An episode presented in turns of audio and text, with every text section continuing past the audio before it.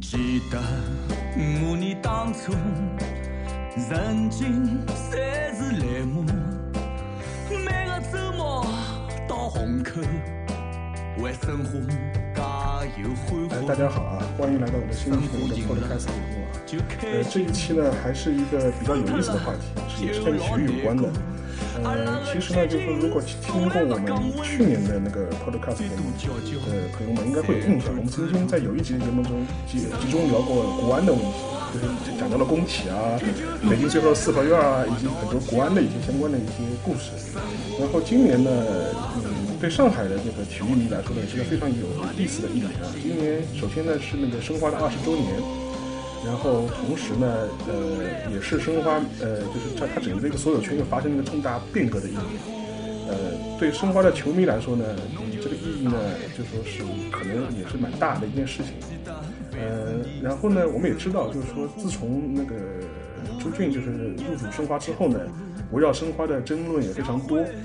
所以呢，在今天这个节目当中呢，我们并不想聊朱俊入主申花后的是是非非啊，这不是我们所关注的重点。啊但是呢，我们想聊一聊，就是说是申花从九四年开始的这一路走来的一些历史，以及我呃作为一个球迷或者作为一个申花队的一个关注者，呃对申花会有怎样的印象，以及与申花发生过哪些哪些故事。然后呢，今天的节目当中呢，我们呃也是人丁兴旺啊，一一共请来了三位那个嘉宾啊，呃，其中两位呢，就是我们大家应该是老朋友，之前几次聊体育的节目都出现过。呃，首先呢是我们的那个 Alex，呃，我们前两期那个年度总结和那个聊世界杯节目都出现过，所以请请大家先跟观众打个招呼吧。嗯，大家好，呃，另外一位嘛也是豆瓣名人啊，就是李思本，啊，大家好，又见面了。嗯，好，然后第三位呢，是我们其实是我们今天这个话题的主角啊，他是一位那个申花的资深球迷啊，呃，我他收藏了大量就是说申花早年的一些啊，我们可以称之为历史文物的东西啊，然后。同时呢，当然他除了申花之外，也是曼联的一个比较比较疯狂的一个粉丝啊。然后，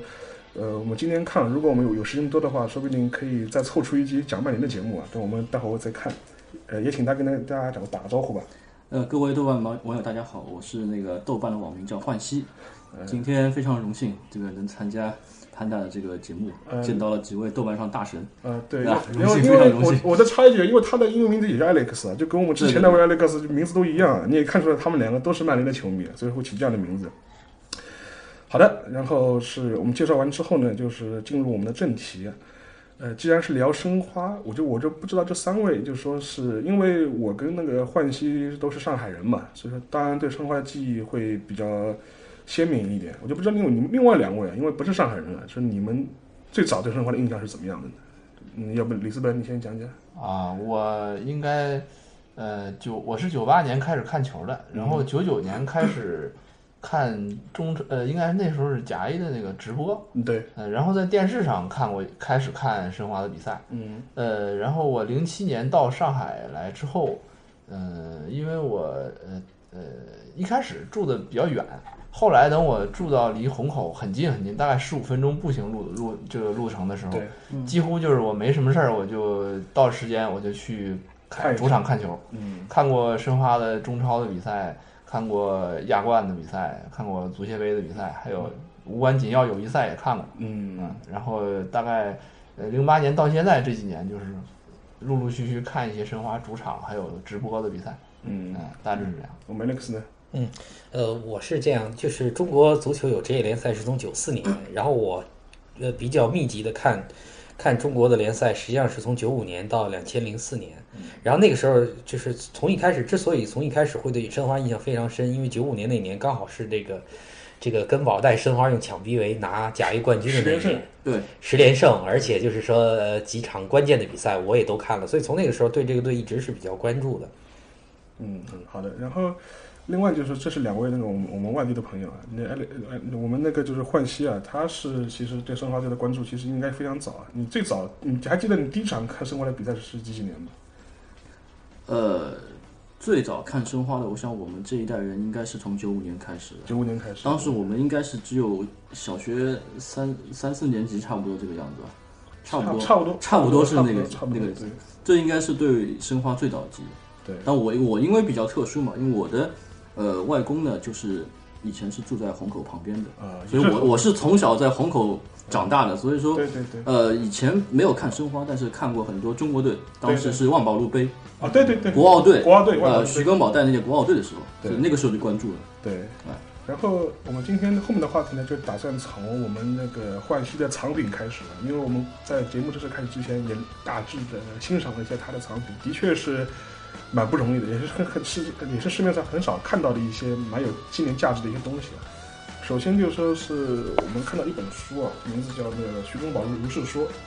是九五年的时候出的，对对就是他夺冠之后，对吧？对，然后其实他这本书的主要的就是他当时呃执教国奥队的时候、嗯那一段的就合集合集啊，是在足球报上连载过的。对对对。黑色黑色包括黑色九分对，钟包括黑色的分钟，是的，然后其实呃，像九五年的时候，嗯我印象中也是这样的。九五年的时候，整个上海也是属于这种足球非常非常狂热的一段一段时间，因为随着申申花队的战绩比较好啊，然后当时也冒出了像像范志毅啊、祁宏啊、金济达啊、谢辉啊，不是谢辉 深思 谢深思啊、深思谢谢辉辉啊，就这一乱批入啊乱入，然后就这一批人就开始冒出来了。然后我印象非常三深剑，客嘛，三剑客嘛，因为因为我当时印象我印象非常深，当时就是说是就是要求那个申花队的球票是一件非常难的事情，你要托关系找很多方式才能弄到那个虹口的门票。呃，那一段时间，我觉得好像是我印象中就是说是九十年代后第一轮就是上海足球的一个最高潮的这样一个阶段。然后我不知道你你当时九五年有没有去现场看过球呢？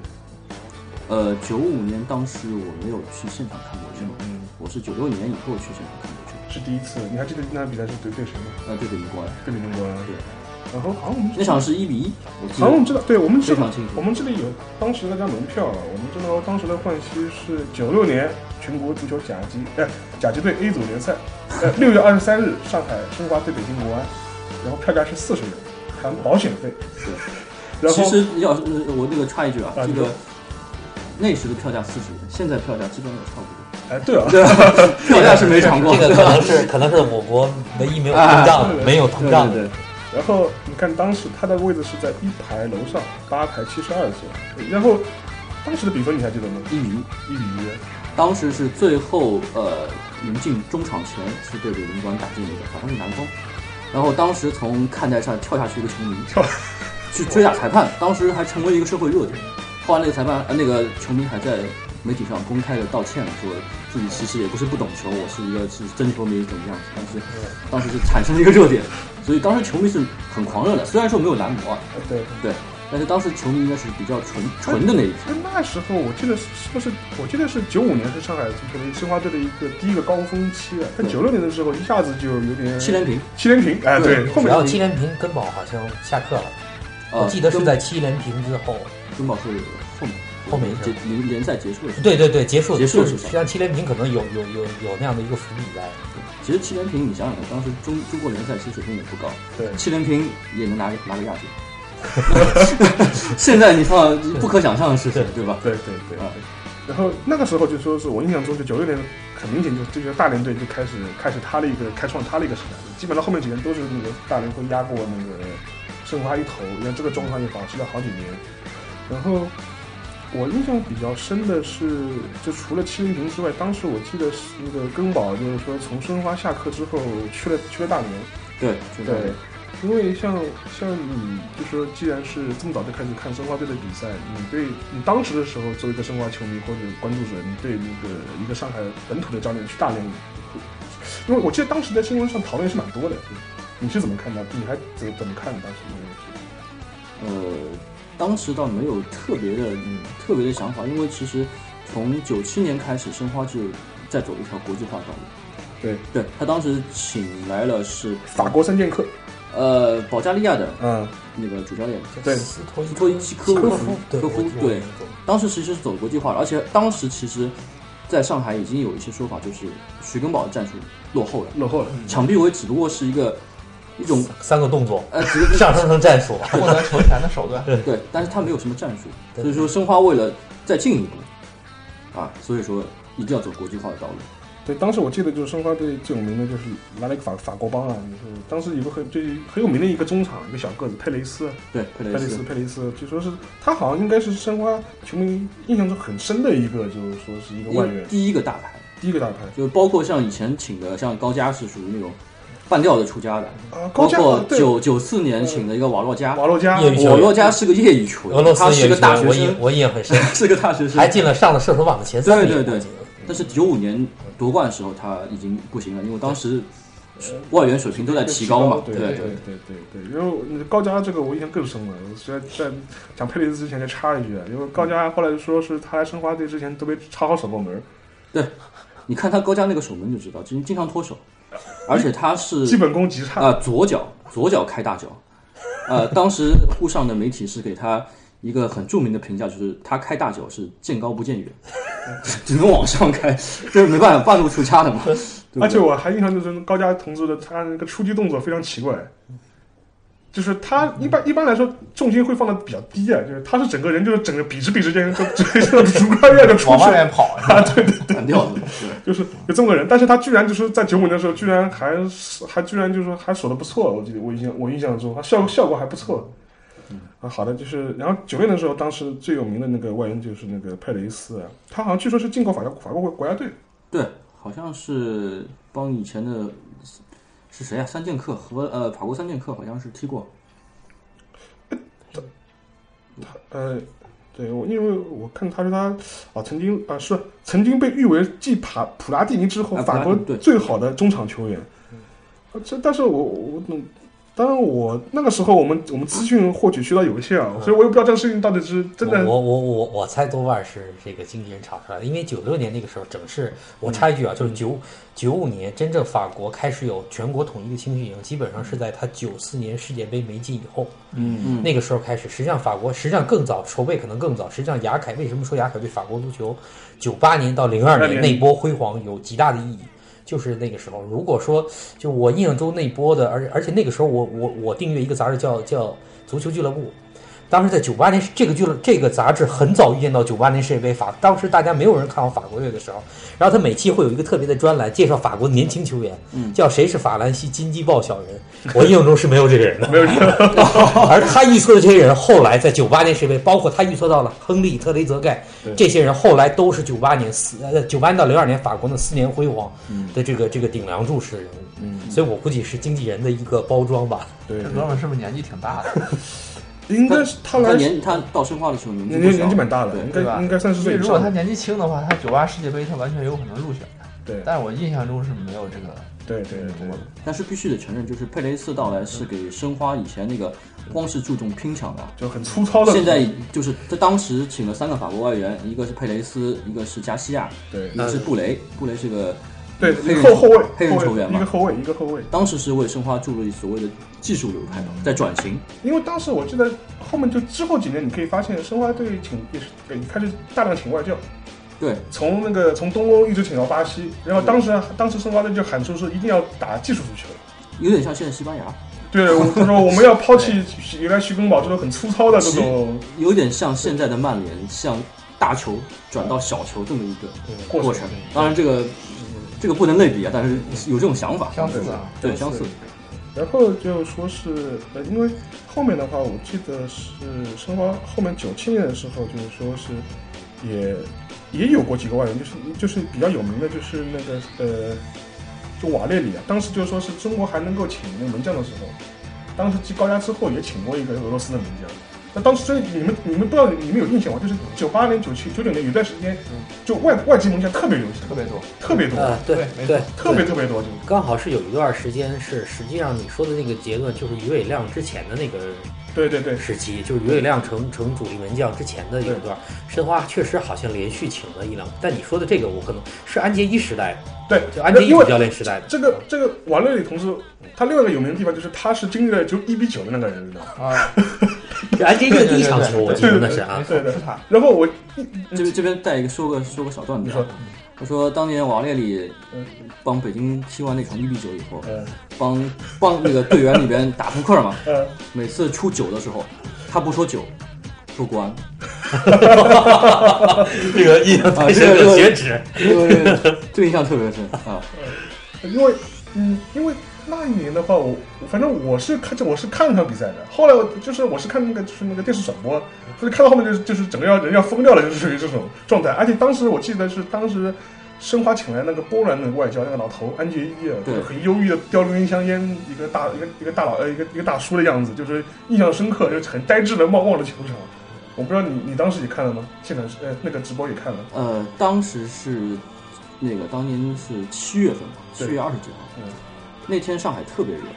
为什么我记忆很清楚呢？对，当时上半场好像就是零比零比三还是零，嗯，对对对对对对对，然后那场球中场休息的时候呢，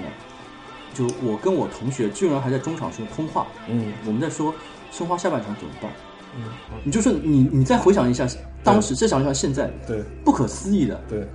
就整个城市的人把申花真的当做是自己的球队，球队中场打电话，当时没有网络啊，手机什么不可 能的，打电话就说发不了微博哎申花怎么办对对？下半场哎，这打得一塌糊涂怎么办对？对，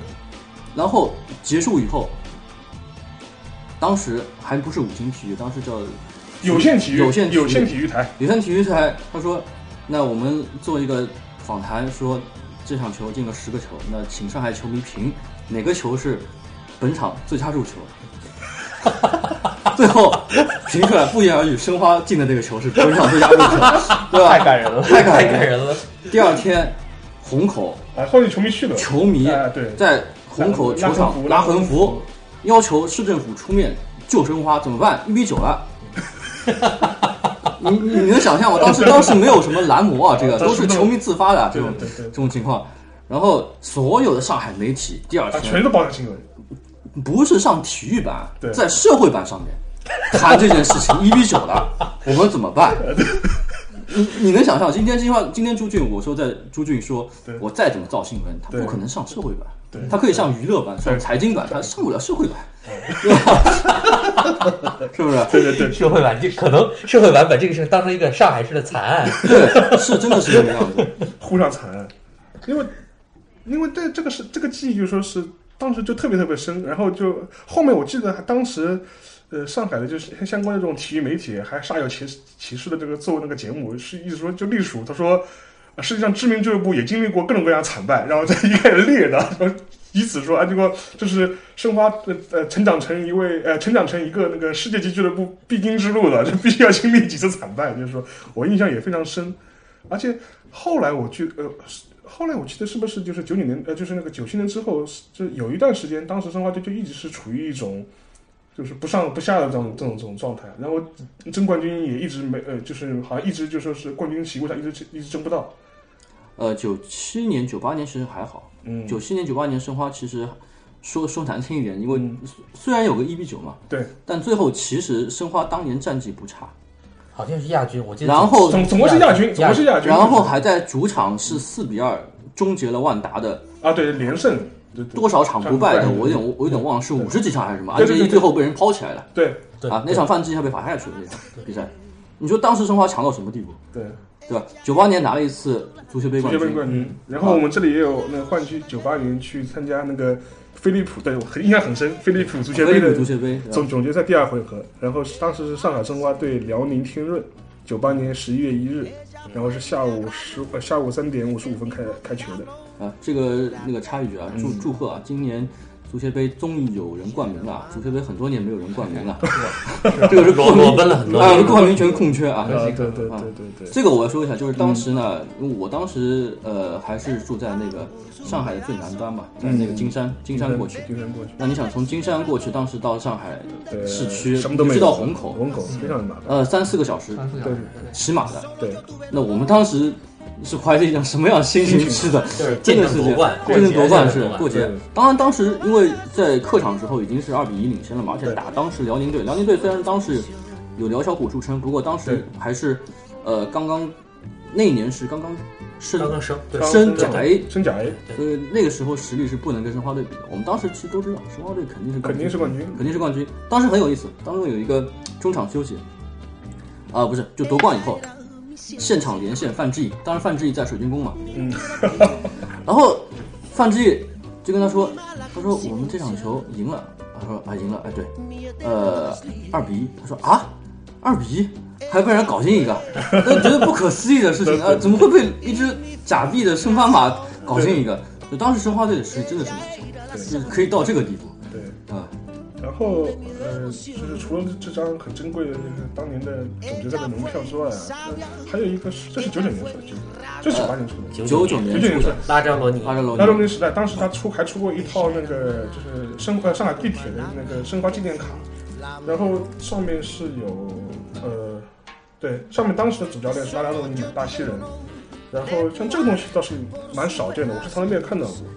然后是是前前前阶段正好申花有二十年嘛，嗯，二十年这个很多媒体在晒当时这个申花的记纪忆，念品，但是这个这个东西我好像在媒体上的确是没看到过，对，然后非常不容易，对这个东西 保存下来。是，我这因为顺便提一句啊，因为今天这种呃，他我们这位那个嘉宾呢，欢聚他的收藏品非常多，啊，像这个东西，有些东西是我从来没有看到过的，然后也很难得，所以当时以后我们呃节目放出之后，我可能会把照片啊就贴在那个网网站上面，啊在或者是豆瓣上面或者微博上面，大家可以去看欣赏一下。就是说，如果对申花有记忆或者对比较对那段嗯中国职业职业足球比较感兴趣的朋友们，也可以去看一下，嗯我觉得还是蛮有意思的。然后。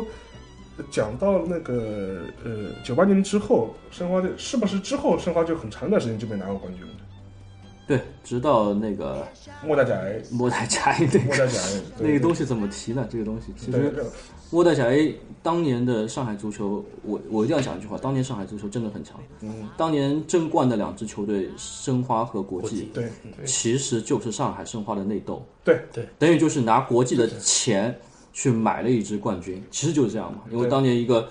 圣思，一个祁祁宏，宏一跑到个国际去了啊，一个吴无成英，对三个人。对，那当时身价很高的，你要当时祁宏他们身价都五百万了，嗯，对不对？对，啊，所以我要说，上海足球的青训啊，上海上海足球的实力底蕴应该是，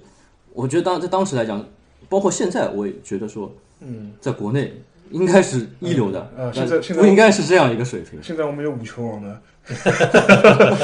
但是呃，但是呃，但我们里斯本啊、这这我们后这我们后话了，因为因为就说是我们里斯本他，因为他去年东亚比赛也看了蛮多了，对是啊，但是对东亚评价不是很高，啊对，我觉得可能是因为我也没有什么上海本土足球的情节， 对我纯粹就是从嗯呃临场好不好看的角度去去看的。对，然后呢，加上我个人的这个对足球的喜好，也有我个人的一面。嗯然后我是在大概呃呃一个赛季里面，可能申花、呃东亚还有呃那个那个那那支申叫鑫申申鑫鑫啊嗯三你个连队申辉申鑫的球都看三了，个队，我 应我都看过超过呃六七场以上。都不是看一场，都看六七场哎，因为我哦真之前球迷啊之前真特别之前特别闲，特别闲。我我在充分享受一个城市有三支顶级联赛球队这种美好的生活。对呃，然后比起来，我就觉得还是比较喜喜欢看申花的球。对，呃，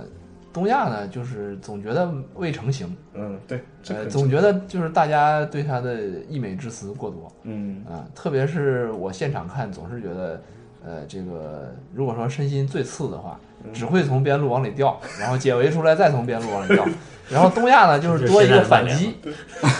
然后反击被断了以后被对方打反击，然后再丢球。对然后呢，也永远不会打逆风球，只能打顺风球。顺风球全是四比零都可以，对，逆风球不会。嗯呃，还是我们感觉申花比较老奸巨猾一些，嗯，所以从现实的角度来讲，我觉得可能就上赛季而言吧，对观赏性还是这个样子。对呃，那个我我我补充一个大背景，刚才说到就是申花在徐根宝以后，九七年开始走国际化道路，然后对历任外教，对，走技术化路线，呃，啊对其实国走际技技术术化化路线，嗯从那个保加利亚的，后来安杰伊，后来有过莫里西还是对莫里还是西，谁？莫里然后西事实上，事实上在那两年，实际上实实际上申花的战绩是没有冠军，对然后没就冠军联赛没有冠军，那是因为当时的时候实在是太强，嗯基本上当时叫当万当时的大还叫比还叫万万达达，万达是对还叫万达，当时万达基本上就是中场十三个外援，对，然后国家队的后卫线，国家队的前锋线，对对 就是恰恰他不，所以所以那个时候其实申花的成绩还是不错的，所以就九八年一个足协杯冠之前一直维持在亚军，对，呃联赛一直维持在亚军，但真正可能我觉得九九年对申花的打击有一些，因为九九年当时万达刚好是那段时间万达这个王出现松动对。本来觉得觉得那那年是拉扎罗尼时代对，就本来觉得有这个申花觉得有很大的机会，机结会果被来了没想到被这个一个闷棍，没想到被这个鲁能异军突起，然后中间好像那年我记得没进前三，我印象中是没进前好像三应，该是第五。第五嗯没进前三。呃，所以所以所以后来申花一直一直就到末代甲 A 的这个这样这样的一个时代，然后就是，是但是就是我再提一句，我有一个外援，就是你们记得吧？就是我记得当时申花队就是有一个小黑皮，速度特别快，九九九年、九八年左右，后来是被铲断掉了。哦，莫拉，莫拉，莫拉对，啊莫拉莫拉，莫拉对，当时好像就就是这个，当时当时我印象非常非常深，当时他头就是联赛头几轮表现非常好，莫拉是呃前五场球进了五个，全部是左脚的。对，当时后来是在广州的时候，当时还叫广州太阳神嘛，有没有很大这种东西啊对？ 当时是被太阳神队的叶志斌铲断，铲断了脚对对，骨彻底折废掉骨，折啊、那当时还引起了沪上媒体和声讨，阳城媒体的一些口角一些口角，因为当时足球报嘛，足球报写了一篇文章，他说，呃，写了一个标题就是广州足球也能铲断人，因为广州 它就是是比较软南派的南派比较软啊也能铲断人，对对对，这这这个这个这这个相当于骂人两次啊你你提的这个我我印象非常深，当时其实不光是那个，呃，上海和广州的媒体，实际上当时我在北京读大学，北京的媒体就是说那个包括一些全国性的体育媒体，体坛和足球也因为这个事情。呃，呃有很多讨论，因为当时广州觉得啊，我们终于硬朗了，对，然后结果足球报那个那个那个体坛就觉得这完全就是这个违背体育道德， 这个这个跟你硬朗和这个球风没有任何关系啊。呃，呃，这个这个倒是蛮有意思的，因为而且我记得当时好像沪上媒体还一度就是说是很悲情的讲啊，莫拉受伤以后怎么办啊，就类似这类似这种事情，职业生涯是受到重重大挫折啊，这个讲了很多，所以说可以。而且我记得，就是说是有一段时间，尤其是两千年之前，上海的这种申花的球迷就会每年有个固定节目，就是非常关注上海的外援，啊，找找了哪些外援，引援情况如何啊，挑了哪些人回来。然后当年我们徐广宝在的时候，之前还闹出过段子呢，就是他错过了三个世界级的球星 们，舍布琴科，然后呃维埃拉、维埃克拉啊巴、维呃维埃拉，对吧？好像前两个是坐实了，呃，其实真正坐实的估计只有雷科啊巴一个。雷格巴是坐实的。关于舍甫琴科这个事情呢，种种传言，但是呃，就是我我我不知道这边资深的这个这个关注申花的，就是好像好像徐根宝从来没有在正面就是回应在过采访过回应过这个事情，就是就是就是确认过哪个是真的，哪个是假，他自己也没有辟谣过。这没法回应，这怎么回 这怎应？么没办法回这这怎么回 应啊？ 比如说，假如现在到现在有人说那个维埃拉那个事情是有人说是另外一个叫维埃拉的球员，根本不是那个我们知道，就是法国队那那那个和阿森纳的那个维埃拉，但是他自己就从来没有进。假如他是冤枉，他完全可以在采访上说说我给我可以当时谁谁作证啊，但他自己好像好像不愿意去回应这些东西。啊对，然后舍甫琴科那个事情，我印象比较深的就是说是我们换新应该也知道，他申花队有一段时间特别喜欢去东欧拉练，尤其早期的徐根宝的早期的那段时间，去莫斯科啊，去呃去去俄罗斯啊，或者去乌乌克兰啊，好像哎还而且经常会去那边训练，还打友谊赛挑外援比较便宜嗯嘛，好像也去过法国，也去过法国我想对对维埃拉那次是去过法去法国对，对舍甫琴科那次是去去当时去当时的好像乌克兰还是俄罗斯，我我我记不清，就是东欧的一个地方，当时打友谊赛，季前的也是。对，然后就是是除了这些比较早期的外援之后啊，后面就是申花球迷应该印象比较深的就是两千年之后就是阿尔贝茨嘛，阿尔贝茨，然后马丁内斯，马丁内斯，对，还有个德国人啊，进号称也进过国家队杨克尔杨克尔对。兰克尔。那肯定给申花球迷留下最深刻的印象就是阿尔贝斯嘛，对铁锤嘛，铁锤对吧对然后就是那个斯托伊科夫嘛，对对吧？就号称是那个叫什么南斯拉夫的马拉多纳， 对，是吧？这个这个是真的啊。 他在他前两年好像刚退役吧，嗯，有专门啊，前两年刚退役啊，巴西媒体专门给他拍过一个纪录片，网上应该是有的，啊，能找到。他踢得这么狠的刚退役，啊， 对，好吧，很很传奇的一个人，我觉得大家可 以都多快四十岁了，对，豆瓣豆瓣上去搜一下，有这个纪录片。当然，因为我这边还没找 到，但是豆瓣上面是有的嗯啊，可以有有兴趣去看一下。你像你，呃，像像像那个阿尔贝茨呢，就是你，你就是因为我，因为很，因为好好几次就是申花历史上评评评价那个最佳外援都是评评那个阿尔贝茨，阿尔贝茨也拿过金靴嘛，对吧？就你像像你回过来回过头来再看，你是不是也觉得同样觉得觉得他是申花队历史上最好的外援？呃，如果说从能力和成就上来讲的话，阿尔贝斯应该是申花历史上最好的外援嗯，啊，因为申花历史上给给外援当队长的并不多，嗯啊，除了这次朱俊啊给那个 莫雷诺打穆雷 诺不不不，我们我们朱俊好啊，像不不提不不不不提这个事对我们朱俊特别喜欢让万达，我我记得好像阿内亚克也当过队长吧？啊，对对对对，呃，阿指导，阿指导，当然知道啊。呃，那之前朱我们说对对，朱之前朱俊之前之前啊，当队长的并不多，阿尔贝茨应该算是一个，而且他是，呃，阿尔贝茨应该是正好是生逢其时啊，正好嗯是见证了当时，呃，所谓的上海德比嘛，那对样一个那样的事情。那今天的上海德比，当然跟当年已经是不能对比比不能不能同日而语对的，同日而语嗯这完全两个级别的事情对对对啊。然后的话，呃，就基本上是可以讲到那个末就是末代甲 A 这个时这个时间段了。然后我们那个焕熙他也收藏了一本当年那个二应该是末代甲 A 之后出了一本纪念刊，呃呃是那个上海电视，上海电视上海出电视出的，上海电视出的，因为当时市面上也没有专门的给申花的那个申花出过一本类似于像夺冠纪念之类的。申花，呃，但这这里插一句啊，嗯其实申花这么多年，二十年来，在那个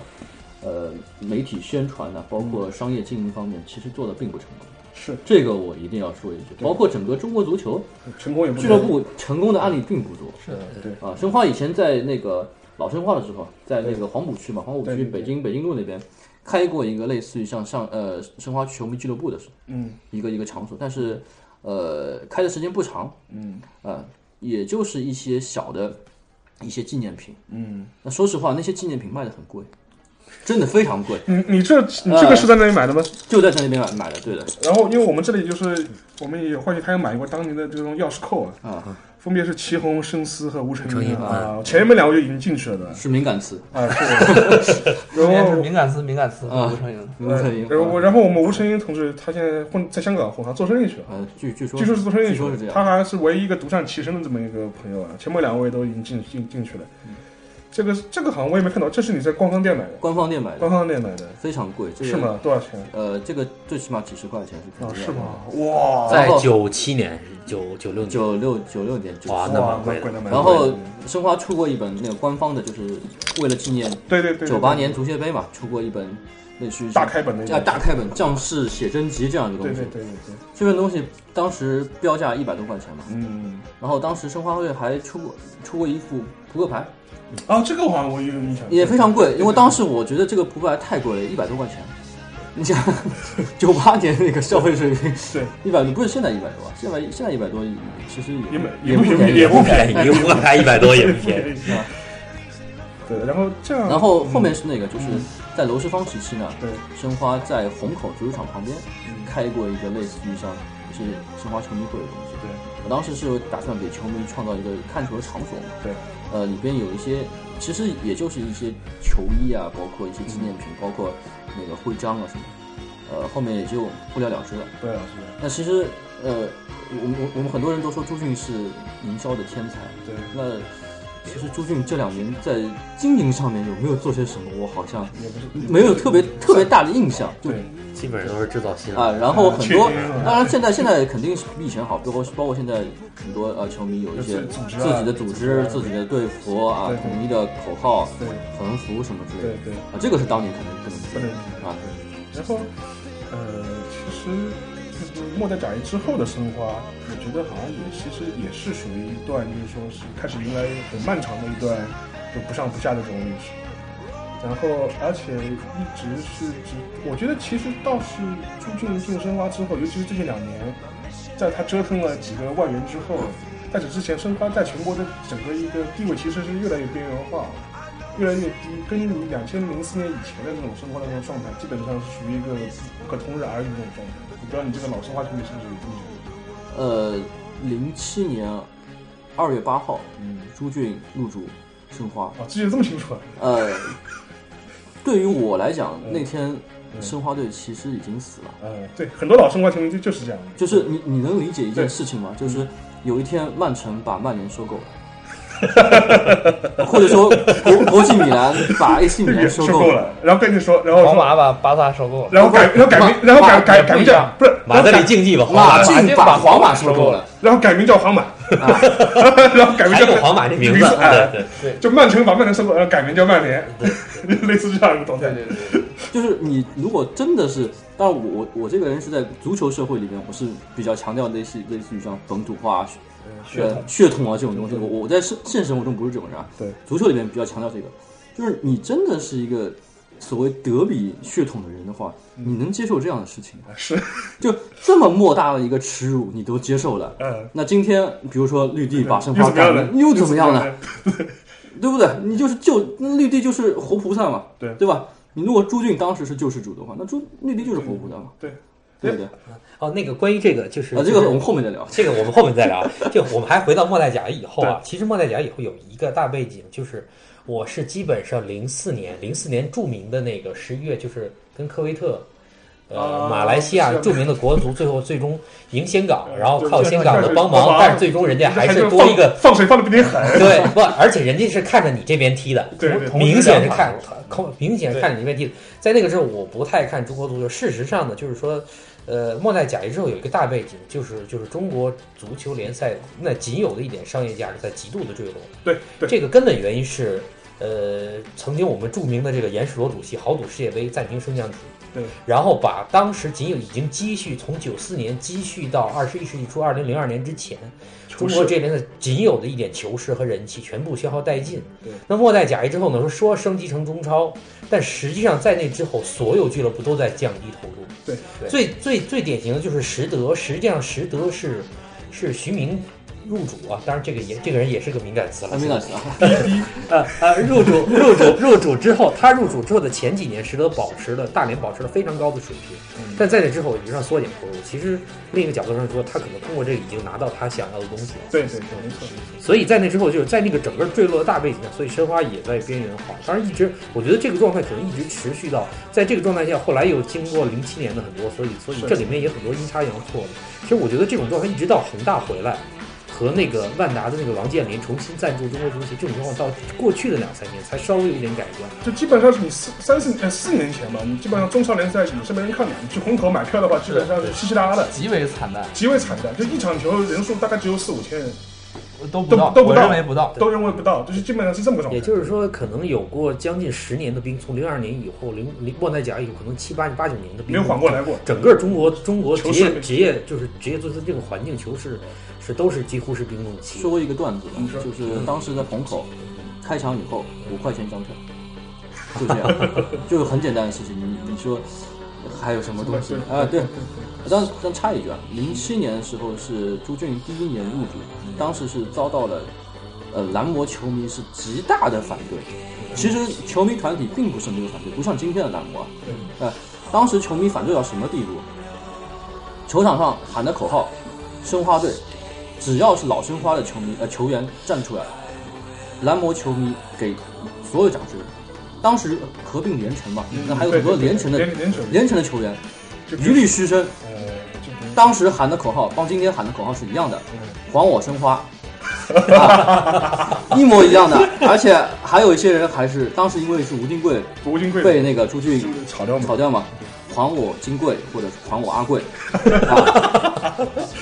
当时呃，零七年有一场球在原生体育场是打那个武汉队，嗯，三比一。被你比赛进行到第七十五分钟的时候，所有蓝魔球迷站起来背对球场，嗯不看球。这个有点类似于像欧洲球迷了，对对对吧，对，有点像当年曼联那个啊、爱德华兹那个那个那个 样子啊，对对，不看球。但其实我们反过头来看，那场球三比一赢了以后，申花的排名窜升至第一。嗯，最后申花那一年是拿了第四，就你能想象一下吗？当时这么大的一个动荡，对申花的底蕴还在那边，居然还能拿第四，居然还拿第四。第二年是第二名，第二年就是在主场二比二，最后帮绿城打平了打。平，对，当时里里卡德打失一个点球，如果那场球赢了，申花当年就是冠军。因为最后当年最后一轮是鲁能队也是打平了嘛，当时当因为当时其实很多人觉得鲁能不可能打平的，但是其实他打平了。如果当年那个冠军拿下来，可能今天所有一切都不同了。当然不能不能做这个假设啊，对，但是从零八年结束以后，朱俊开始申花超市开张，对，甩卖了十五名国脚。嗯，对对，就你能想象吗？申花居然可以贡献十五名国家，到所以当时现在很多人在说王大雷走了，然后很多球迷在哭啊，然后很多球迷去机场送他的时候在哭天抢地啊，好像天塌下来了。那当年郜林走的时候你没哭，杜威走的时候没哭，这个有点像网网络上一个段子啊，谁谁谁来了我们没没有反对，谁谁谁来了我们没有反对，这不说了啊。啊，郜林走的时候没哭，那很多人当年卖掉这十五个人的时候，很多人都说这些人是叛徒，嗯，对，是打假球，嗯，然后我们需要一些忠贞于我们申花忠诚忠精神的人。嗯，那今天王大雷走了，嗯，戴琳走了，戴老板走了，戴老板走了，连宋博轩都走了，这边是国安嘛，这些人都是朱俊当年自己买来的人对他算是他的子弟兵，啊。嗯，他会把自己子弟兵都卖走了。那今天你说什么？对，其实很简单，就是，呃，朱俊在卖这些人之后，绿地就入主申花了。对，那朱俊会不知道这笔交易吗？他肯肯定知道啊，对那他为什么还要在？就是其实这笔交易是肯定会完成的。对，他最后没有给上海足球留下任何的血脉，反正就是拉我线们操嘛，嗯我们复兴的一个基础已经没有了。对，就今天你责怪绿地为什么不去买大牌，怎么没有时间了、啊，来不及买，来不 及买，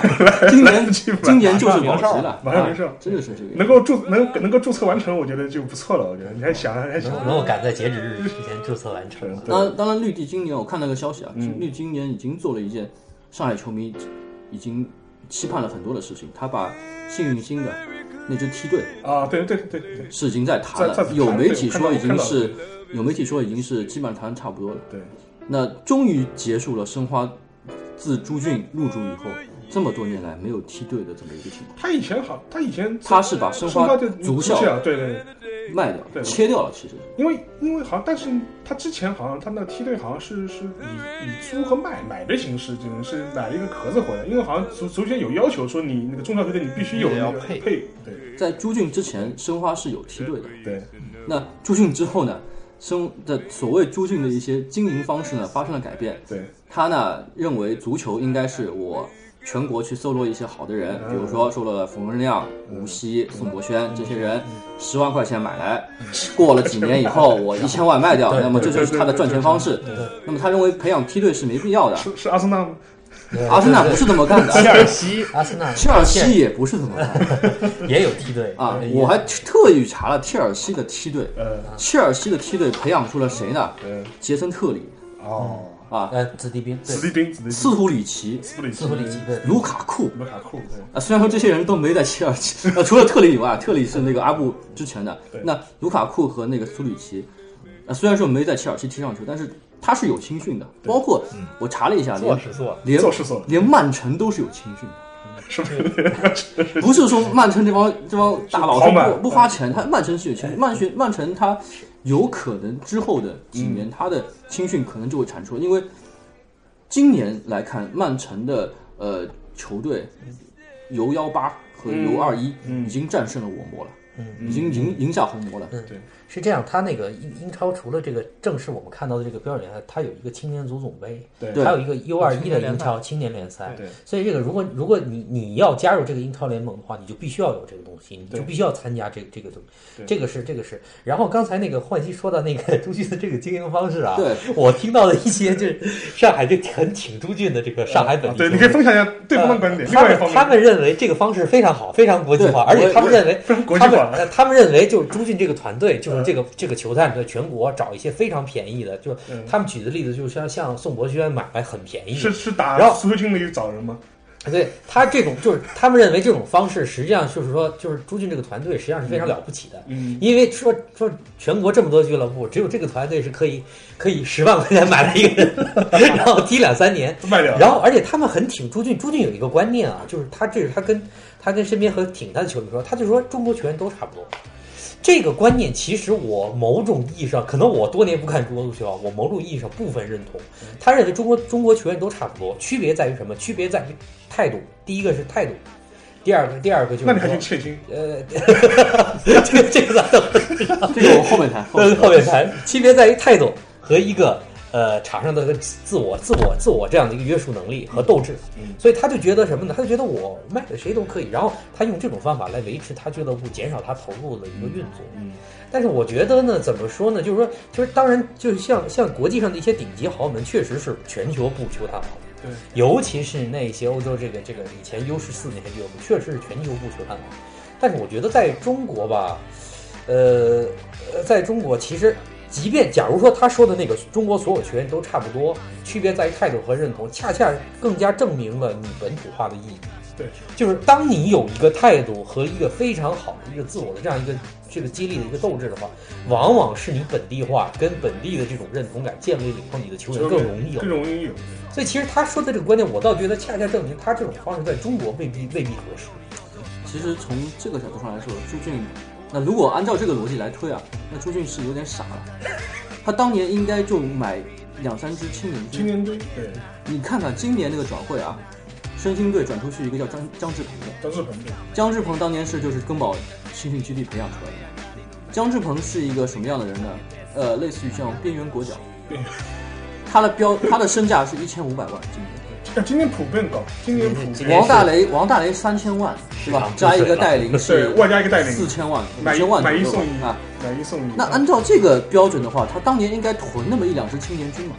七年以后，你想这批人好过来，卖，哎对对，更加划算。对啊。所以，所以那些那些，我觉得那些逻辑是不存在的，不应该这么整。哎，他的道理是什么呢？这个我解释，他的道理是什么？就是我囤这些人吧，这些人未必都有都有上场拿主力的机会。对他他说他用这种话，比方我卖了一个人，然后我给那些十万买来囤地方，然后他打两年主力，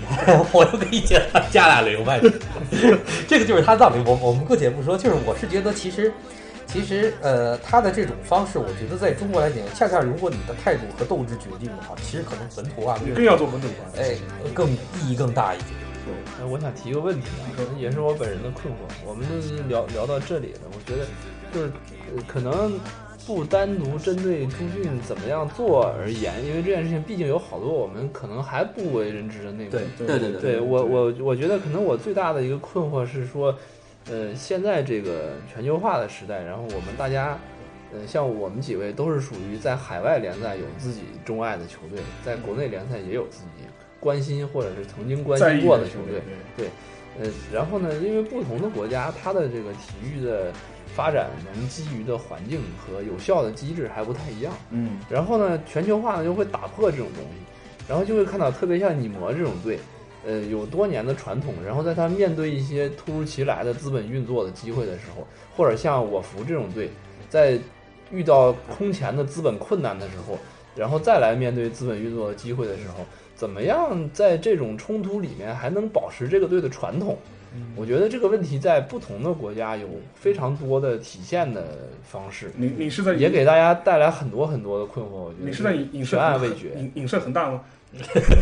其实不光是他说的这个问题，就对我觉是得嗯就我跟焕熙都是这个呃红红魔球迷。实际上，红魔零五年在格雷泽入主的时候，对，美国人遭进到来了了非球迷非常非常大的，特别抵是制，抵制当时当时曼联有一个有一个组织叫 Anti Glazer，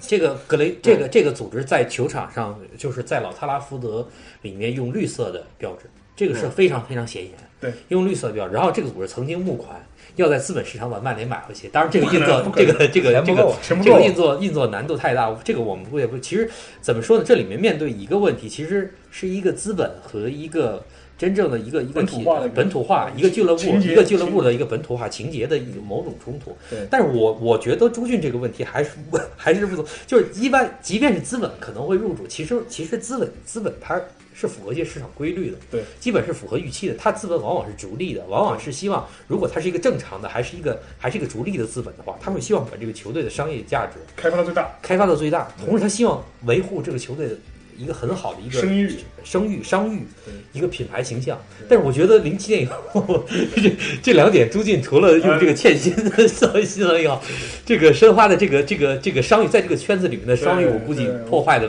破坏蛮大格。格雷泽也不会自己上上场踢球， 我觉得这个商誉破坏蛮大的，这个导这会导致可能未来未来申花会有很多问题，比如说欠薪的这样的一个名声，在转会里面的这样一个名声。还还还还包括拖欠转会费，对啊，呃因为这种这因种为很多事因为情因为呃，去年底的是这个新闻嘛，就是那个跟那个那个谁，啊我们我们德罗巴就是在那个国际足协是那个告他欠薪嘛嗯，等于说现在还有一个很还有一个很大的问题，就是说现在讨论就是说绿地会不会继承那个债务的问题。如果比方说他欠薪的官司最后终审裁决下来，嗯那谁还这个钱？我现在我看到的说法是绿地是说要撇清要撇清这个撇关系清债务，但是这里面有一个问题，就是说，如果申新的申花要成功注册的话，我看到的最新的一个新闻是说，好像确实是要结清他欠欠东亚，我记得是啊，就对，是就欠欠东亚的那个欠转东亚转转会费，他欠东亚他欠东亚的转会欠费。东亚这些都是小 钱，德罗巴这个是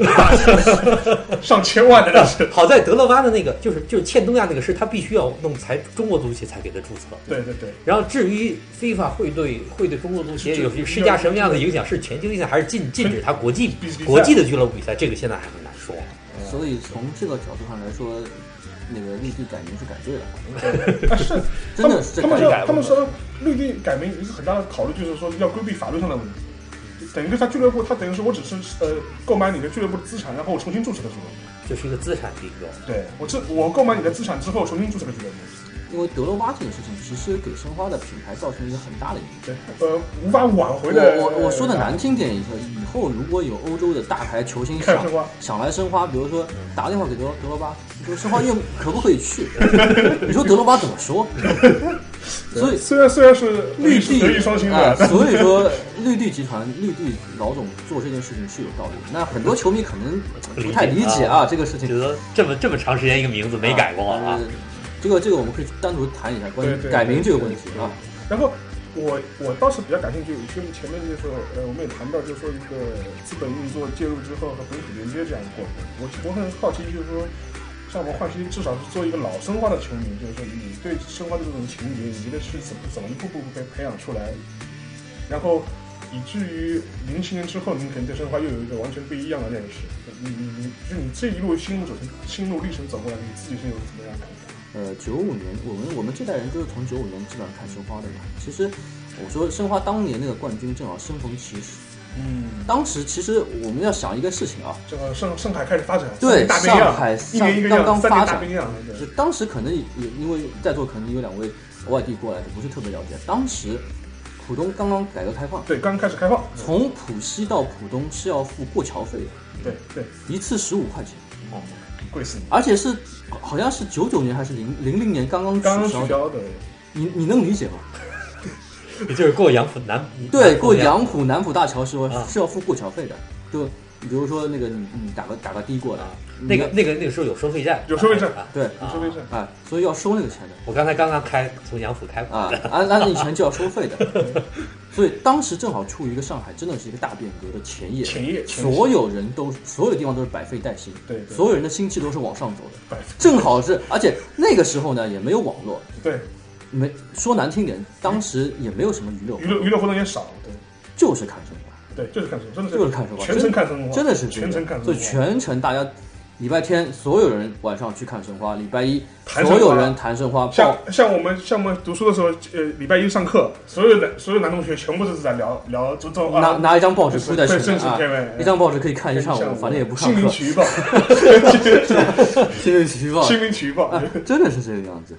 那这么多年以来，那金朱俊入主之后，申花是一个什么样的品牌的影响？嗯，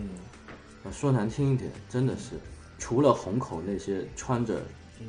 蓝色队服的球迷之外，整个上海还有多少人在谈论申花这个词？ 是很少，真的很少。真的是很很少少，。真的很少，真的很少。嗯因为我觉得，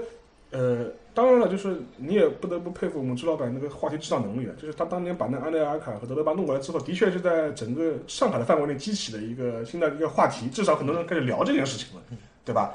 这个是肯定是这呃，样。呃我我我插一句啊，其实刚才刚才你们讲到，就最最最好的外援是阿尔费茨啊，可能是不包括 朱俊。啊嗯如果我觉得，我觉得基本上就是我开始重新在零四年不关注中国足球以后，重新开始第一眼瞄这个国内足球版，嗯就是德罗巴确定来申花啊，，吓一跳的因。为我我个人觉得这个不光是申花能够请到的历史上最好的外援，几乎是中国职业联赛史上一个刚刚拿过欧冠冠军，而且是决定性的 一球当家当家球星来到中国联赛。这个可能历史上可能再过我们可能再过十年对也未必能看得到。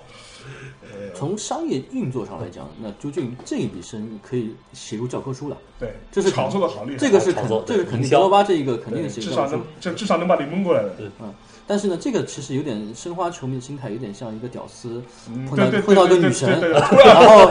谈了一场恋爱之后，啊，对对对，只问你分手了，啊，对对，还问你要分手费，其实有点类似于像这个。所所以这个东西你怎么说它是真的是一个好事吗？对对对对，说不上对，确从话题营销来说呢，就是朱老板吸引了全国甚至世界媒体的注意力。但是把把自己卡刷爆了。但是事实上，他对这个长期来讲，俱乐部的长期影影响嗯响呢肯定是负面更多一点。更多一点，而且那那那一年联赛其实打的成绩并不并并不并不好。是第九名，好像对对对对，并并不好。有阿内尔卡，有德勒巴，还还打。当时我们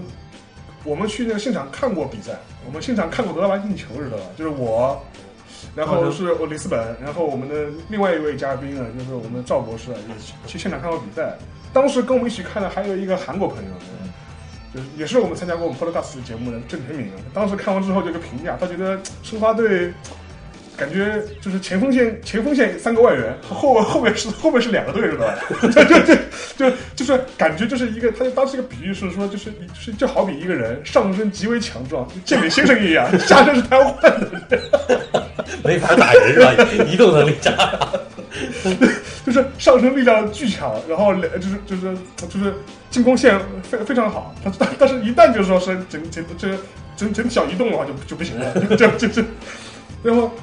后来呃，所以这证明一件事情，就是足球靠一个球星是不行的，对靠两个球星也是靠两个球星也是不行。十一分之二。当年当年当年朱俊最著名的一句话说：“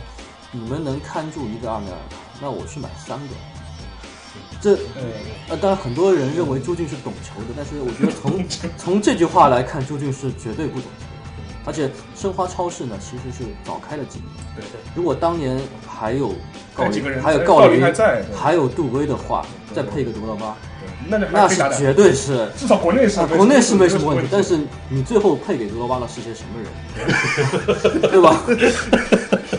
然后因为当时你看，你看我们去年啊，去年那个恒大嘛，你看我们我们郜林也，我我们孔老师带你上层次了，上了很多，至少明明显就是层次上了好几个嘛对对，这还是蛮明显的。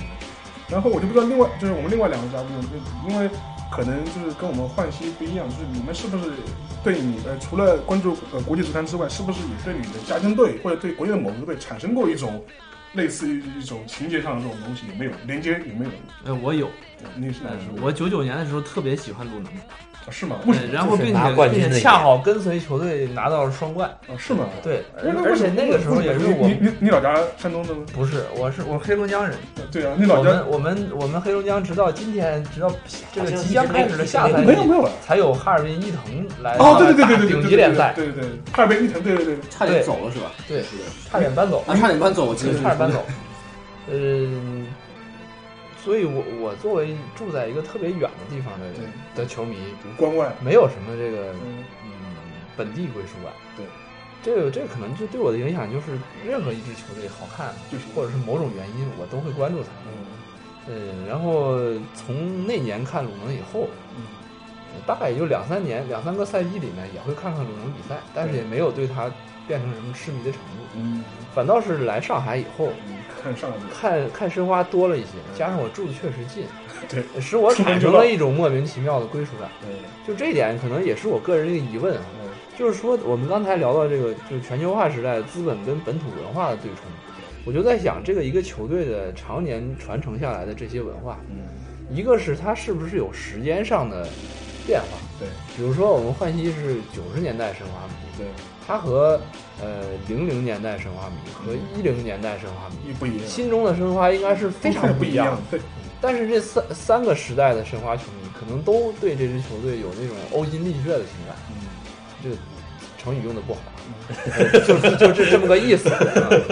就是那种那种有自己的，从自己的角度去喜欢他，即便是有谎言也要相信。对，就这一点我，我我觉得，我觉得可能还真的值得我们再深一步去想一想，到底对对一个球队的的这个本质的文化，包括这个球队所表征的这个城市的本土文化对，到底是多少个层次？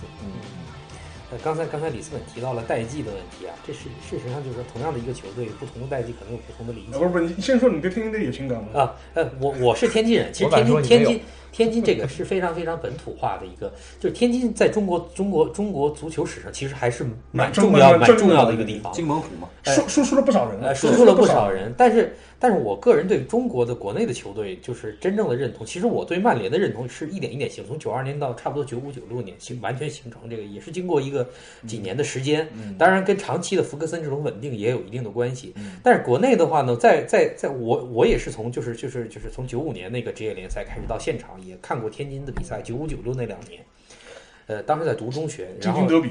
哎，对对，京津德比这样非常火爆的非京常津，火，非常火火爆爆的京津德德比。，然后那个时候我我也去看过，但是但是他我就很奇怪的，我始终没有形成对对国内某队，特别是家乡球队的某种认同感，因为是因为成绩烂吗？呃我觉得对我来说，嗯事实上我跟国际就是就是欧洲那些俱乐部，我看他们的时间要比看国内足球早得多。嗯，对可能我年纪比年纪年纪比较大，这一这一下暴露大叔年 年龄了。然后我年纪比较大，我基本上从我印象中，呃中央电视台九零到九一赛季开始录播意甲，嗯，对天津台是从九一到九二赛季开始录播，而且而且过很隔 很久录播英超，而且还是集锦。嗯就那个时候已经，而那个时候你在电视上是看不到，几乎看不到国内的比赛的。对所以这个我觉得跟代际有有有有关相系嗯有相当大的关系。但我个人就是，当然还有一个很重要的原因，就是我觉得比赛的质量，我还是我我我我看足球是对比赛的质量有相当的，就类似于有审美要求，对，有对审美类要似于求，严肃音乐的迷，看看严肃音乐一样，就是它会有一个纯粹水水平的一个要求，一个一个门槛在。我们是球迷，对他们呢是申花球迷，呃就是说很多人只看申花的球。对我先问，那啊你对，这倒这倒是有的，这呃真倒的是有这倒是有的，就是那我说嗯所有球都看，只看申花踢球。你你看英超吗？我不看英不超看。你看曼联不看？那你看什么？我看申花。那你喜欢足球吗？我就喜欢申花。这啊，对，很对多很多很多对对话是这个样子的对话对对对。对那有的时候我觉得，哎，这个是然后没办法讨论 的。然后另外就是说，我们之前也是聊体育，经常会找的一位嘉宾啊，就是我们的赵博士啊。其实他其实也是国内足球看的也比较早，然后我们也想问问他的，就是他对那个国内足球的这种情节有没有啊，或者是有的话是怎么建立的？当然他现在人不在这里了，我们会电话连线他。哎哎，这是赵哲啊，就是我们想问问你啊，就是说你作为一个呃，就是一个国内呃国安的球迷啊，就是你对国安的这个情节是怎么建立起来的？我们也非常好奇啊。我们前面聊了很多申花以及其他一些国内球队球队这种情节是怎么建立起来的。呃，因为我不是北京人，但是，嗯、从小，因为可能就是说华北这一片，除了北京跟天津之外，看这个国安比赛的人其实也比较多，嗯特别是九五年、九六年这几年职业联赛比较红火，再加上那几年，就国安队打了很多那个很有影响的商业比赛，啊，就是那工体不败，主办是吧？就是但桑普多利亚啊，对对打对，赢对过但是问题就是。格里啊奥，战胜了一些那个比较有名气的国外的强队嘛。嗯。所以当时这个，嗯，就是他的那个培养了很多这支持者，不光是北京的，包括南方都有一些。嗯。呃，当时那个球衣也都卖的挺好。对。所以这个我觉得是一个基础，因为很多人他支持一个球队或者培养起对他的认同，都是在很小的时候，特别是上学时代。童年影这样的响一个更生大。活体验。嗯，对，就就我个人来说，主要是这样啊。嗯，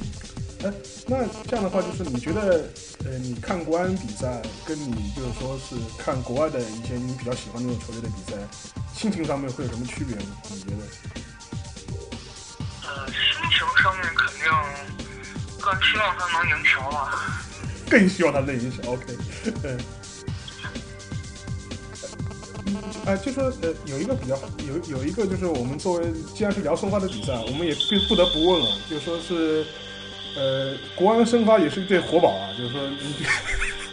就是你还记得那个申花呃北京国安赢申花九比一的时候，你在什么地方吗？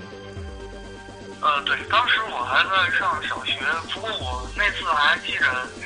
当时看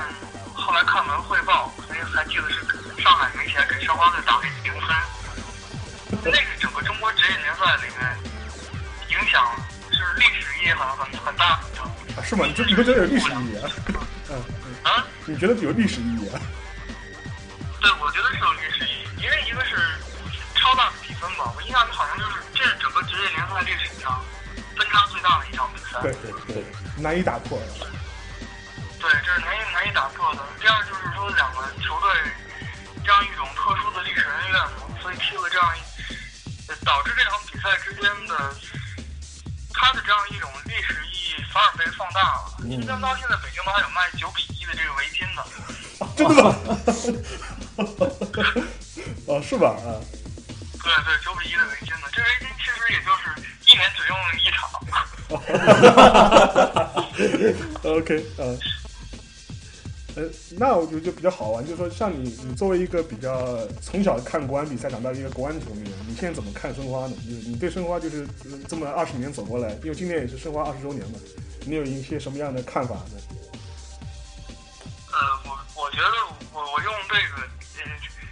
于铁健老师今年春节晚会前面接受采访的那个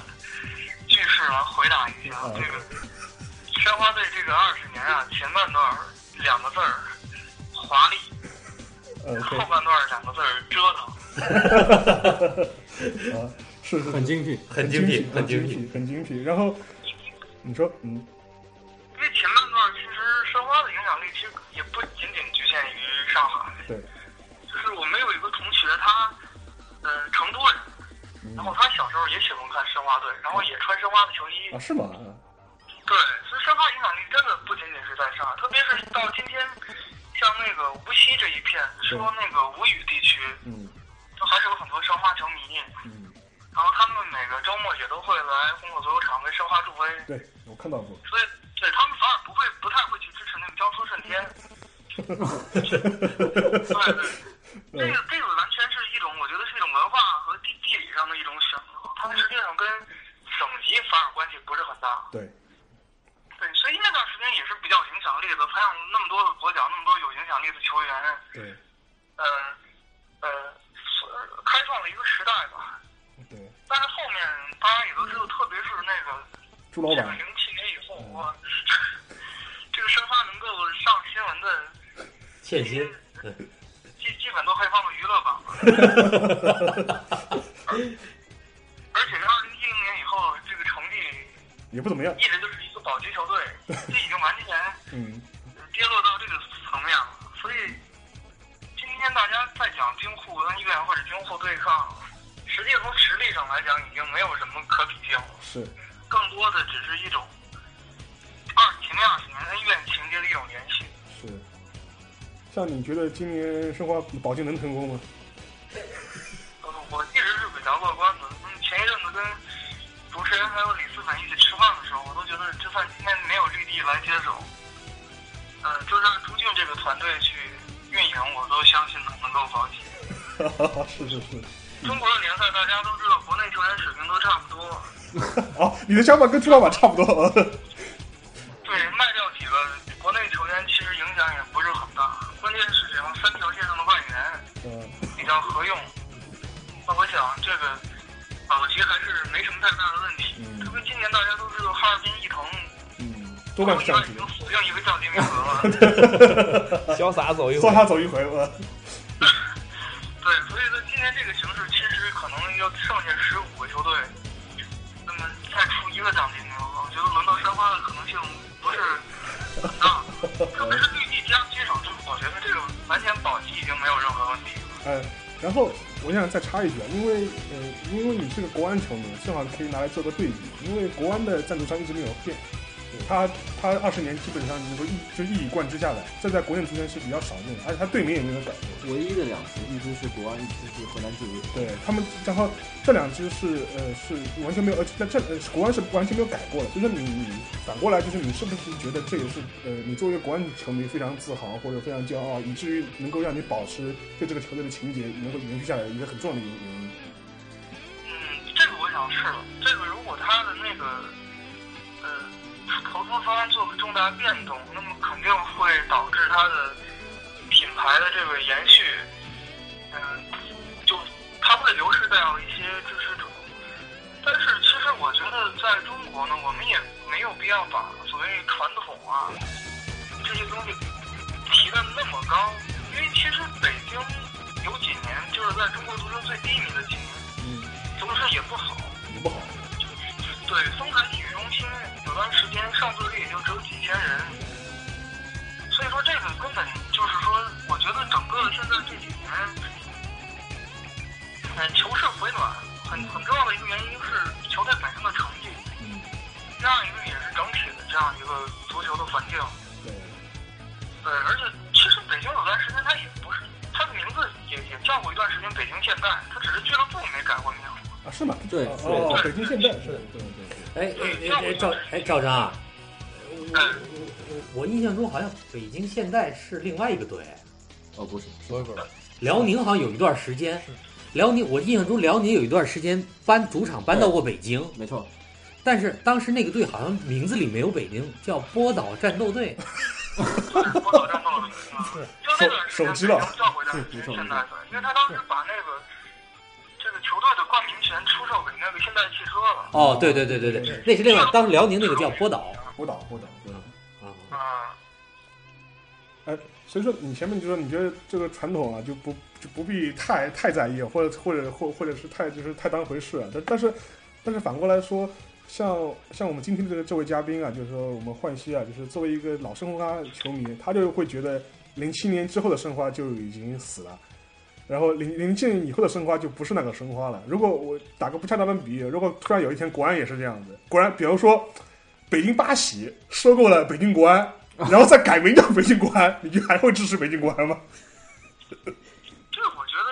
这个其实对于，其实我平时去逛一些球迷论坛，嗯，呃，我倒觉得很多北京球迷到这个问题反而看得开，他们说我们支持北京国安，最重要的还是看重的是北京这两个字。哦，然后很多人其实也不太喜欢中信，然后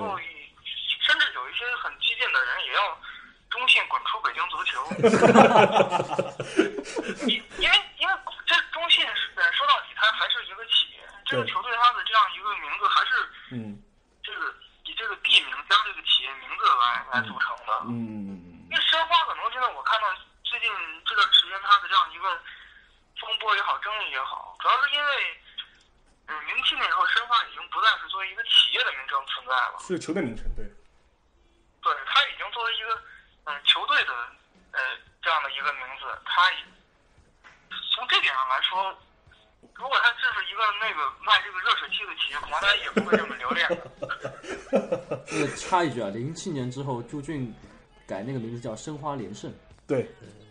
啊、啊，所以说那其实帮连城是有关系的，有关系这个东西。啊，再插一句，我们家的热水器就是申花，所以这个企业也是有影响力 的。好像啊这个企业已经不存在了，我印象有有有，还有还有还存在还存在还已存经在，很小了。很小还在，啊还在。嗯呃，然后就是说是，我呃对了，就是在在最后了，就我就也是顺顺带问一下你，因为你去你上礼拜去看那个那个国安的亚冠那个那个预选赛是预选赛啊，对对对对亚泰冠赛，对泰国对泰国那个谁春无里啊，春物理啊，反正叫春那个球队啊。然后，然后这也是你是这毫我，无解套。然后我们我们也知道，这是你第一次就是是看国安的亚冠比赛啊，就是你也能分享一下我就观后感嘛？就是我们申花球迷也很少很很久没有看过亚冠比赛了。 德罗巴来了都没进亚冠，这这场比赛，我想各位都已经通过电视看了直播，因为从欣赏的角度来说，不是一个很高质量的比赛，因为对手实在是太弱了。啊，是吗？真的这么热？对，开场踢了十分钟，三比零，四十五秒就有进球，嗯然后十八分钟的时候就已经是三比零领先。嗯，哎，那我们国家队怎么被他干掉了？我们的国家队怎后么面时间怎么进行被都泰国是干掉垃圾时间。嗯，其实我们，它整个应该是中国的球队，今年也是整个中国足球，嗯，第一场这个正式比赛嘛，所以我觉得可能大家更多的是从中去解读一些前景，嗯，嗯，比如说现在国安队这场比赛我看了之后，觉得对新赛季还是有很很大的信心，因为一个是在于中场，感觉朴成和张稀哲这两个人之间的那种串联的那个能力发挥的还不错，甚至我都觉得张稀哲真的可以考虑到欧洲去发展。啊，是吗？包括对这这格隆和乌塔卡这两个人的火力也也是够猛，嗯再加上这个呃张成栋嗯今天改踢边前卫之后，他的突破能力和传中能力嗯，都是非常突出的。那宋国兴是不是没有上场？呃对，宋博轩没有上对各位也知道宋博轩，这个在国内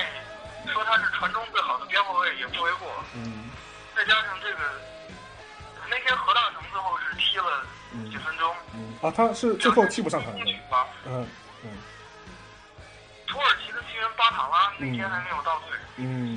就整个这个阵容捏合起来的话，这个在新赛季是非常有战斗力的。是是是，踢踢国内的球队够了，我觉得，有一些隐患，主要是因为中后还是中后卫的问题。嗯中后卫徐云龙还是年纪大的，太老了，然后他，你看他跟他搭档月朗征啊，踢的实在是让人不放心。然后没词儿能形容了，对他和周挺镇守的那一那一侧，特别是肋部那个地区，往往会对对方突破或者打身后，那是很大的一个隐患。嗯，嗯，前场就是格隆跟乌塔卡之间，因为有这种竞争关系，所以两个人不怎么 传球。换了之后，其实让人比较担心的。剩下就是世界杯的因素了，因嗯为对格隆和何大成有可能参加世界杯，应该会参加，应该会参加，这两个队都应该会参加，但世界杯期间中超又不暂停，那么嗯到时候如何做这种人员调配，恐怕就是嗯新教练需要那个是。来考虑的问哎题，。他们那个国安那个新国安那个新教练上任了吗？对，已经上任啊，了。已经上任了。嗯，好的。然后我们也非常感谢啊，这也是我我们第一次通过电电话连线的方式，就是录制节目啊。 恭喜你成为第一个、啊。嗯，非常有幸。呃，然后就说是最后呢，就是说是你作为一个国安成员嘛，就说你还是。呃，我想最后一个问题了，就是你问你你怎么看？就是说是入主，就是绿地入主呃申花之后，你觉得对申花的整个未来发展，你有一怎么样的一个预期呢？或者你有你有一些怎么样的想法呢？其实我觉得现在恒大模式已经充分的证明，只要有钱，然后只要能够在一定程度上去遵守，规则应对遵守规则，不欠薪，那么还有那青他训们取得成功的可能性是非常大的。但是我我预计未来几年会有一些嗯好的外援和国内球员嗯来到啊申花。嗯然后，但是我觉得可能沈祥福也不会做太久了。对我相信肯定肯定会聘请这个对，外籍的洋帅。那么，呃，我比较相信这个绿地的老总说，三年之内就可以这个让这个申花改变面貌。嗯那么，那么我们我们可以分上同城的这个申鑫和东亚，对其实今年演员的动作也都不小。对那么以后，我想上海这三支球队在中超的竞争力应该会更上一层楼，而不是排在这个中游，七八九，对，而不是排在其他人。所以我还是比较看好以后这个绿地申花的情况。绿绿是吧？好的好的，谢谢你啊，谢谢老师，行行行，不用谢，嗯，好，那我们先先先先挂了啊，谢谢谢谢。好的好的，再见。好了，就是刚刚我们也是电话连线了一位场外的嘉宾啊，然后作为一个国安球迷，也发表了很多议论，也就是其实听来也觉得我觉得也是蛮有意思的。然后我们其实也聊了很多了，然后在最后呢，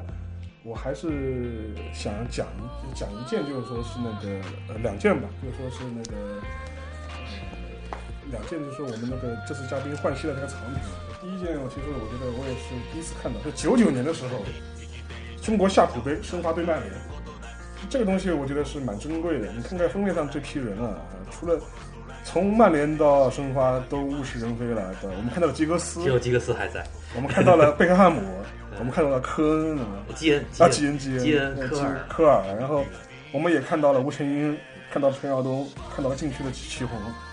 对啊，对，就是从这样来看的话，你呃，我是我们换戏也是不是觉得那个时代的那个九九年的申花，算是申花就是算是一个旧时代一个比较比较鼎盛的一样的一个时代，当年的中国足球还是有点圆的，嗯，呃今年现在中国足球可能已经不是圆能解决的问题。是是是是刚才听了一个那个北京国安球迷那个那个是，连线，连线吧，我觉得呃心中还是蛮感慨的啊。这个其实呃说平心而论啊，嗯整个呃职业化二十年来，其实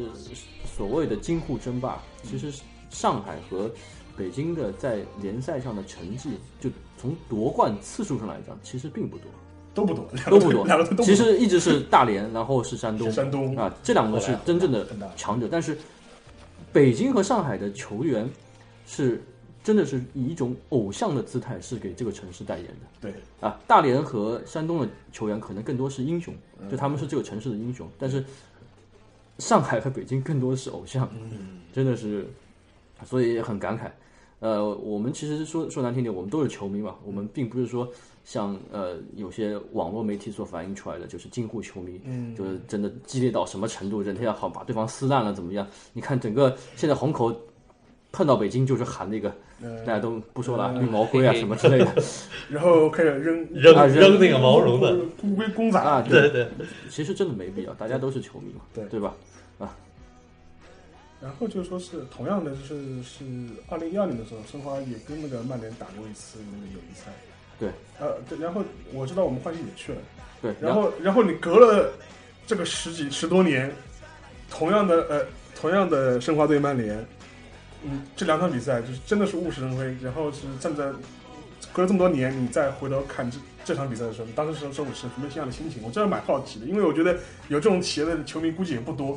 能够跨了十几年，然后同时同时看这两支队，呃，十几年，而且是在同一个位置、同一个看台嗯，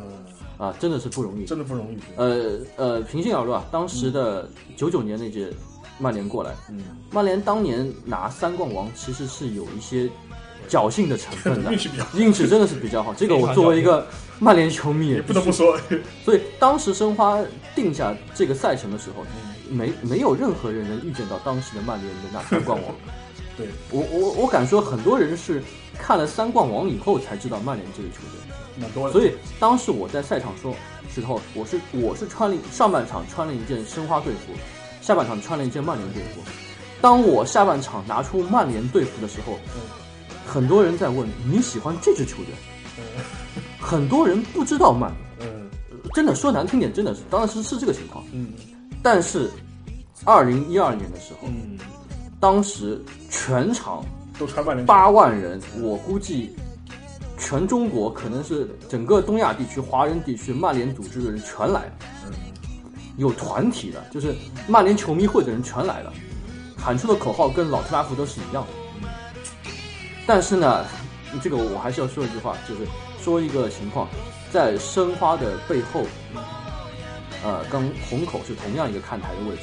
有那么二十来个蓝魔球迷，二十这个蓝魔球迷是非常的职业的，这个我一定要说，啊、也是非常的城市化的。呃只要有曼联球员上场，哪怕是斯科尔斯这样球员上场，照样会遭到蓝魔球迷的许申，嘘声，啊、是跟虹口是一样的。关于这个问题呢，我是专门是在网上看过这个问题，就这个为是这个为什么会出现这样的情况？那也就蛮是奇怪的。斯卡尔斯上去长传，嗯这这样一个攻心球员你也去嘘他。后来很多人更说 何，更更何况是场友谊赛，啊，这场友谊赛，很多人说，呃，蓝魔就是去营造成那个球场气氛，其实跟踢成什么样都没有嗯没关关系。系。你要看球的话，就坐到主看台去；如果在球场背后，这就是蓝魔，对，是这样一个情况。那我觉得，如果是这样一个情况的话， 这个怎么怎么去怎么去形容呢？而且，呃，一定要说一句，其实曼联的球票并不便宜。是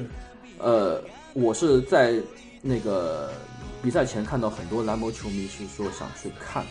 但是呢，因为票价是非常高的，对，是真的是不是嗯，就因为蓝魔球迷构成是相对来说是一些球那个大学生。年轻人比较年轻人多比比较较多对相对而可能对对啊，经济方面不是那么那么好对对对啊，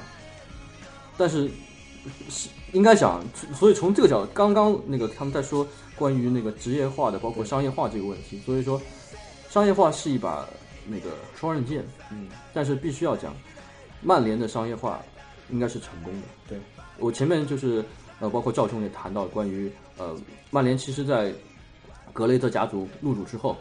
成立了一支叫联曼队。对， 联曼队是什么？是什么情况呢？这个这个段子 我从从头说一下啊，呃，我我大概知道，大家知道啊，那个九四九五年的时候，当时的曼联老板是马丁·爱德华嗯嗯兹。爱德华兹呢是一个完全不喜欢足球的人，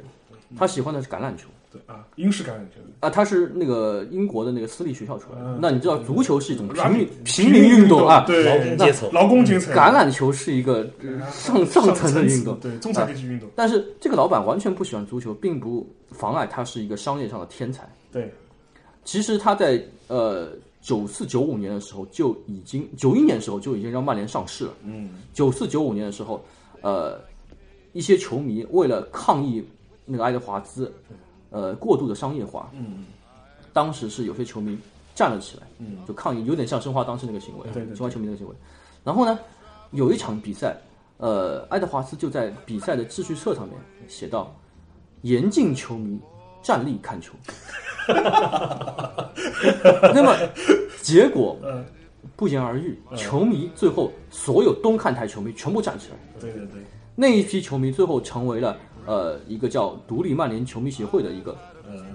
主要成员，骨干有点像蓝魔的这个一个组成。对，但是这个球迷协会在零五年格雷泽入驻之后，对这件事情态度非常的平静，嗯，几乎没有任何的反抗。那么在这个球迷协会当中出来了十二个人，成立了一个叫联曼队。里面对但是这个联曼队呢，被老爵爷誉为是红色的反叛者，因为他们曾经要求公开要求老爵爷是，呃，站在球迷这边反对格雷泽。对，对于这个事情呢，他们呃很有意思的是，这这支联曼队的他的队歌呢，是这样写的，他说：“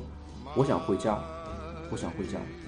这是一次最糟糕的旅程，我想回家。”那么他们自己比喻自己是一个无家可归的人，我们都知道这个家意味着什么，就是等于说职业化之前的那个曼联，曼联。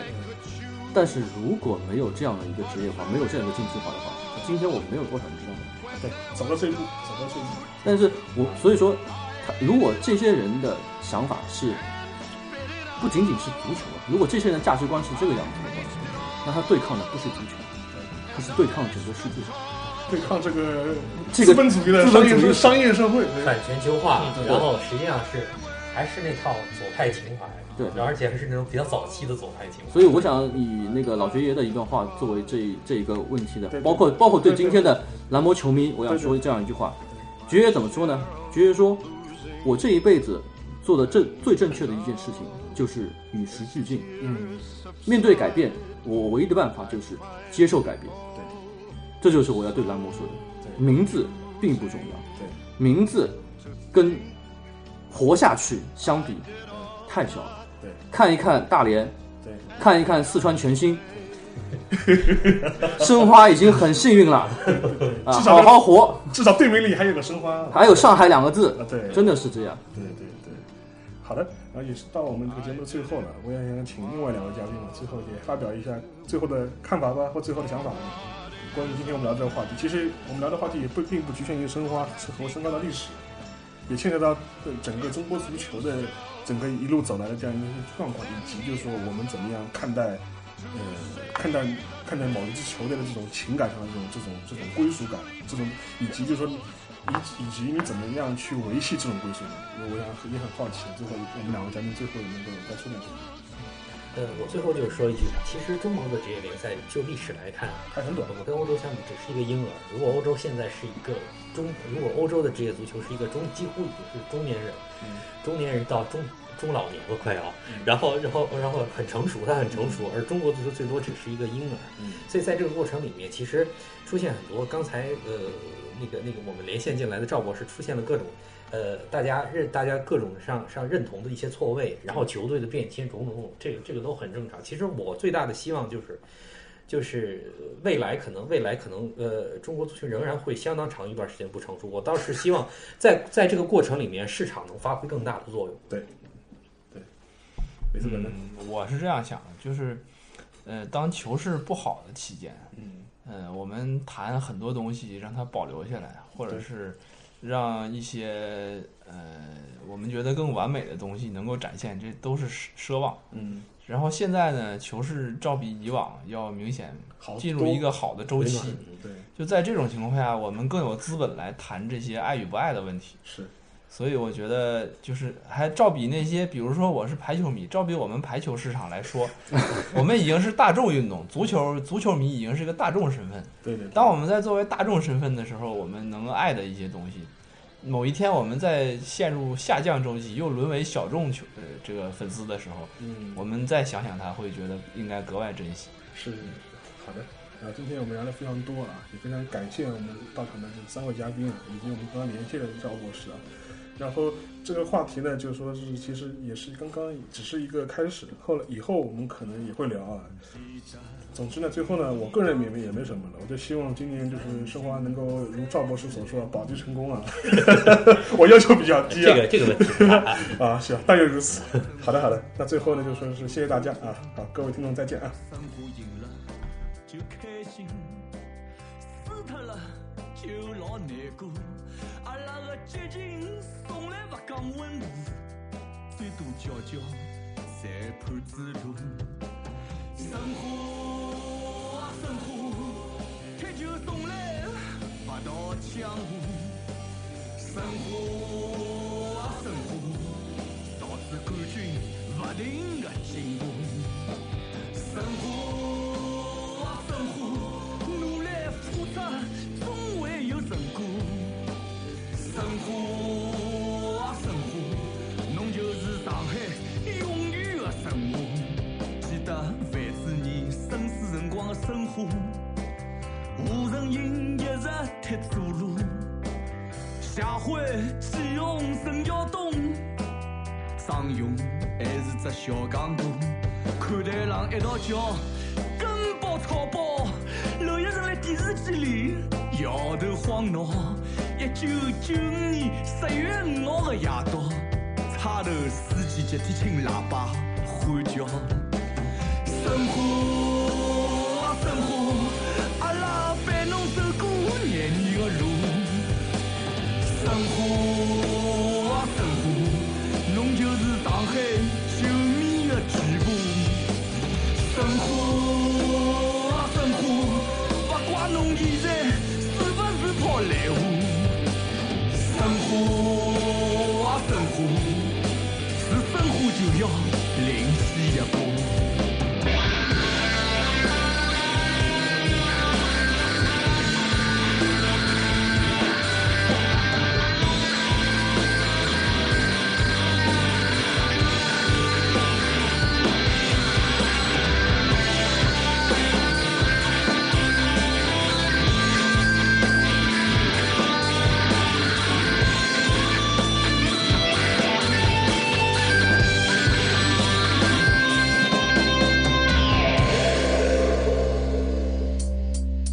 勿晓得从啥辰光开始，看球越来越行，吵相骂。友谊第一，比赛第二，我相信搿句老古闲话。